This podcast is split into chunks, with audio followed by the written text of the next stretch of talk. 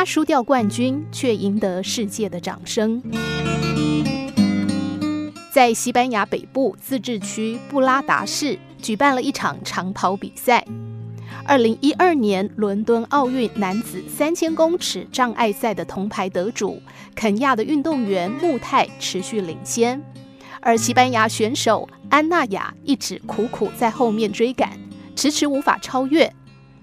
然而就在接近终点时，穆泰他误把气球拱门当作是终点，跑过拱门之后就放慢脚步，对着民众挥手。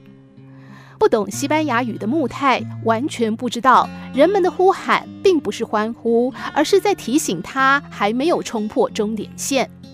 就在此时，后方的安娜雅已经迎头赶上，但她并没有因为穆泰的失误而直冲终点线，而是在后面拍了拍穆泰，提醒他继续往终点前进。虽然双方语言不通，穆泰还是在安娜雅的提醒下跑了起来。两个人一前一后抵达终点，由穆泰取得胜利。赛后，穆泰走到安娜雅面前，向她郑重道谢。安娜雅事后接受访问的时候表示，她只是做了她应该做的事，穆泰才是真正的第一名。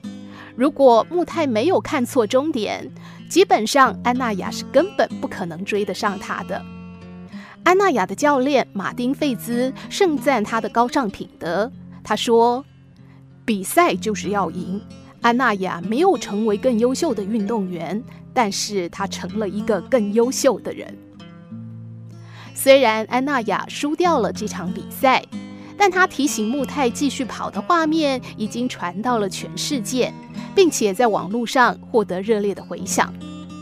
他的举动让很多人明白。”许多时候，名次不一定是最重要的事。